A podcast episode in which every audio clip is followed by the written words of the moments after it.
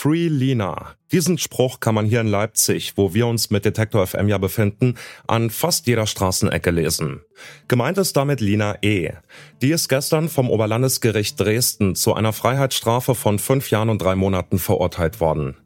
Die linksradikale Lina E. ist für manche eine Heldin, für andere ist sie eine gefährliche Kriminelle. Warum das so ist und was von dem Prozess gegen sie bleibt, das schauen wir uns heute genauer an. Mein Name ist Johannes Schmidt. Hi. Zurück zum Thema.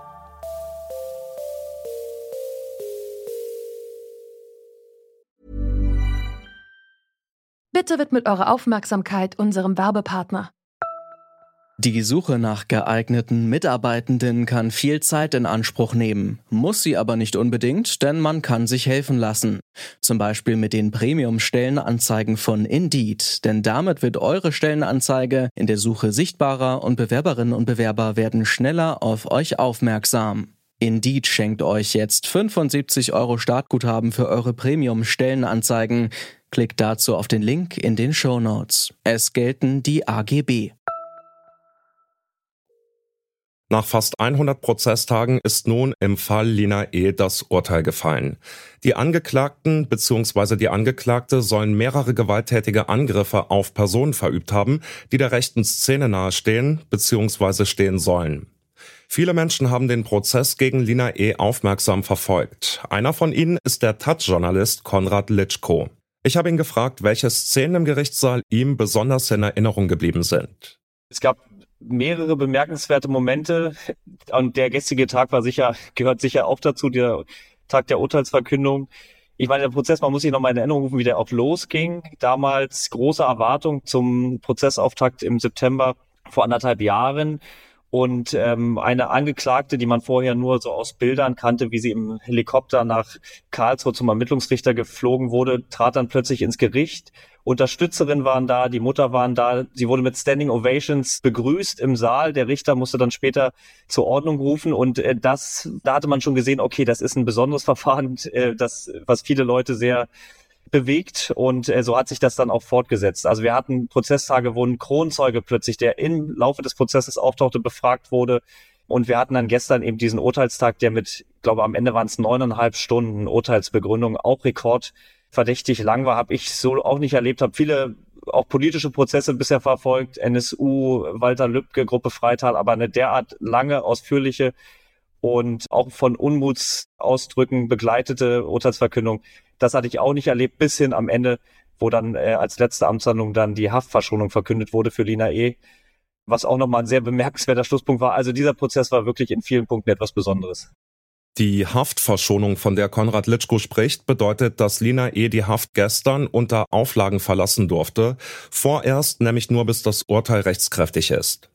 Ganz schön überraschend, wenn man bedenkt, dass Lina E. seit über zwei Jahren in U-Haft saß und 2020 in Handschellen aus einem Polizeihubschrauber steigen musste, umstellt von vermummten Beamten. Wir haben über dieses Bild von Lina E. am Hubschrauber mit Antoni Rietschel gesprochen.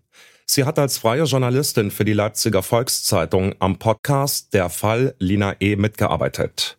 Ist so ein Vorgehen also mit Hubschrauber und Co. bei einem Fall wie dem von Lina E. üblich? Das ist ein Punkt, über den man auf jeden Fall streiten kann. Das hat der Richter gestern ja auch gewürdigt. Also, dass eben durch dieses Foto die Persönlichkeitsrechte auch von Lina Ehe tangiert wurden, auf jeden Fall.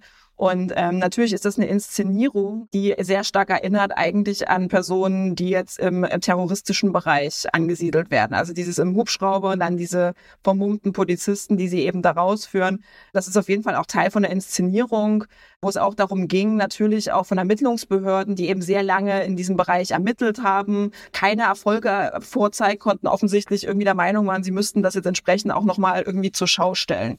Also das ist ein Punkt, den man auf jeden Fall kritisieren kann, wie da von Seiten der Sicherheitsbehörden, aber eben auch von der Bundesanwaltschaft Inszenierung ja stattfand, die dem nicht gerecht wurde, um was es da eigentlich ging. Neben den extremen Sicherheitsvorkehrungen bei dem Prozess ist vor allem die große Solidarität aus der linken Szene auffällig. Konrad Litschko von der Taz hat es eben schon mal gesagt, im Gerichtssaal gab es Standing Ovations. Und auch das Urteil selbst ist bemerkenswert. Lina E. und ihre Mitangeklagten wurden nämlich unter anderem verurteilt, weil sie eine kriminelle Vereinigung gebildet haben sollen. Was das bedeuten soll, steht in Paragraph 129 des Strafgesetzbuchs. Nämlich eine auf längere Dauer angelegte Vereinigung mit dem Zweck, Straftaten zu begehen. Im Fall von Lina E. die Straftat der Körperverletzung. Das Strafmaß für Lina E. bleibt aber unter der Forderung der Anklage. Wie ist das zu bewerten?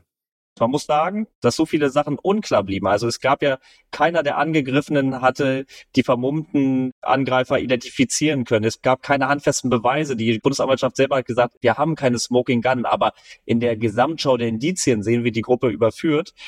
Aber alle diese Indizien oder viele dieser Indizien, da wurde über eine DNA-Spur gestritten, die in Teilen zu Lina E passen sollte. Da wurde über Fotos eines Tatorts, die äh, auf einer Karte gefunden wurde, die bei Lina E auftauchten, gestritten. Da wurde über Videobilder aus einer Regionalbahn gestritten. Aber alles war zumindest mehrdeutig und dafür, dass da so viele Fragezeichen bis zum Schluss blieben, auch die Frage, hat es wirklich eine fixe Vereinigung gegeben, die konkrete Mitglieder zurechenbar sind, die ein konkretes Gruppenziel hatte. Auch das hat die Verteidigung ja teils mit guten Gründen bis zum Schluss äh, in Zweifel gezogen.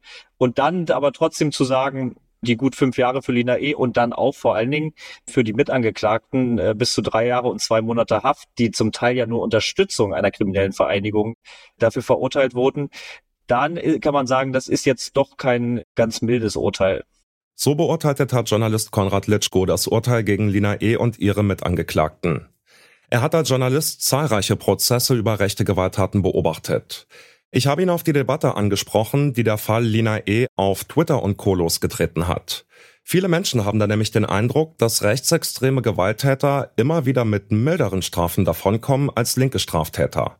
Wird bei linken und rechten Straftaten mit zweierlei Maß gemessen? Also, was man konstatieren kann, ist, dass es auch in jüngerer Zeit tatsächlich zum Teil irritierende Urteile gab gegen rechtsextreme oder nach rechtsextremen Gewalttaten.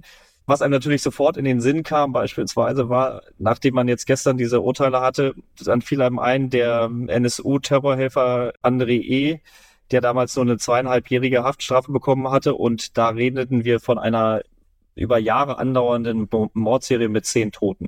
So, da bekam man dann natürlich sofort ein Gefühl einer Ungleichgewichtigkeit, aber wir können auch in jüngere Vergangenheit zurückblicken gab einen Angriff von zwei Rechtsextremen in Thüringen, in Fretterode auf zwei Journalisten, die schwerst verletzt wurden. Auch da äußerst milde Strafen. Es gab diesen brutalen Übergriff einer größeren Gruppe von Rechtsextremen in Waldstedt. Auch da langer Prozess, zum Teil dann aufgehoben, dann nur milde Strafen. Und da muss man dann sagen, wenn solche Urteile fallen, dann ähm, kann man diesen Vorwurf dieser Ungleichgewichtigkeit durchaus erheben. Es gibt vielleicht ein Gegenbeispiel. In Dresden wurde ja auch die Gruppe Freital 2018 verurteilt. Damals auch angeklagt von der Bundesanwaltschaft und am Ende mit Haftstrafen bis zu zehn Jahren und auch als terroristische Gruppe. Da hat man gesehen, es geht auch anders. Aber in jüngerer Zeit hat man eben tatsächlich auf der anderen Seite auch viele Beispiele erlebt. Und das muss man dann leider sagen, wo man nicht viel Verständnis aufbringen kann, wie da solche Bewährungsstrafen gegen Rechtsextreme nach so schweren Gewalttaten verhängt werden konnten. Ja, was bleibt nun also vom langen Prozess gegen Lina E. und ihre Mitangeklagten? Gegen das Urteil haben die Verteidiger Revision angekündigt. Was aber auf jeden Fall bleibt, ist eine öffentliche Debatte, die über die Person Lina E. und ihren Fall hinausgeht nämlich um die Frage, ob der Staat an Lina E. ein Exempel statuieren wollte. Das erhitzt auch deshalb die Gemüter, weil viele Menschen den Eindruck haben, dass rechtsextreme Gewalttäter oft nicht so hart bestraft werden. Und damit war's das von uns für heute. An dieser Folge mitgearbeitet haben Amira Klute, Jana Laborenz, Clelio Burkhardt und Lars Fein. Benjamin Sadani hat die Folge produziert, Chefin vom Dienst war Hanna Kröger und mein Name ist Johannes Schmidt. Ich sag ciao und bis bald. Zurück zum Thema vom Podcast Radio Detektor FM.